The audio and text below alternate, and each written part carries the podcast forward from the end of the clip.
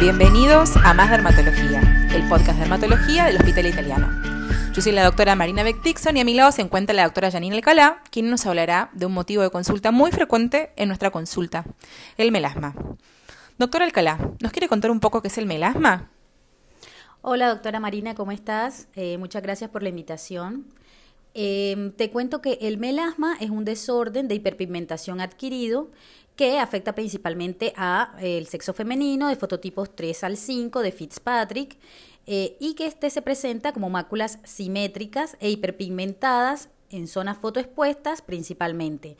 Su localización clásica es en el frontal y en las áreas malares, es decir, a nivel centrofacial.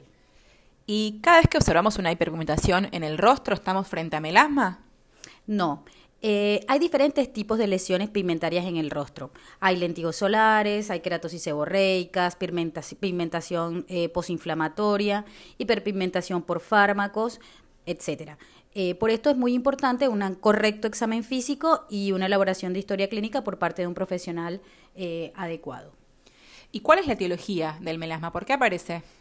Bueno, la patogenia no es conocida hasta el momento, por lo tanto es eh, un reto terapéutico para esta condición, pero se sabe que hay una hiperactividad del melanocito con el depósito subsiguiente de melanina que puede estar en la epidermis, en la dermis o en ambas.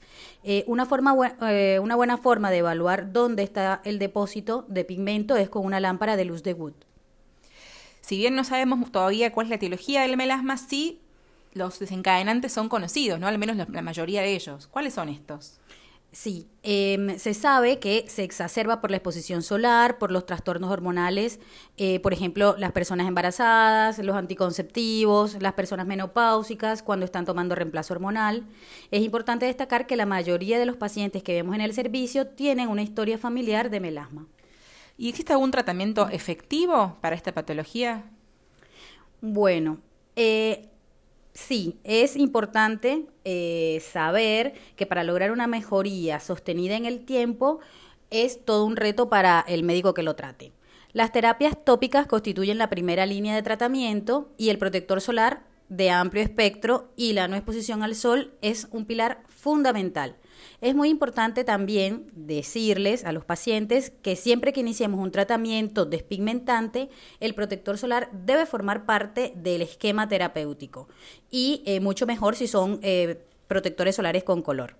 Recordemos también que los pigmentos férricos de dichos protectores protegen contra la luz visible de las pantallas que también pueden manchar a nuestros pacientes. ¿Cuáles pantallas?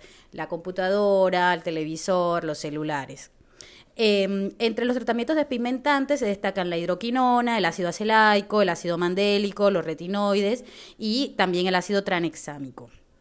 Eh, como segunda línea de tratamiento están descritos los peelings químicos, principalmente con alfa hidroxiácidos, como por ejemplo el mandélico y el ácido glicólico.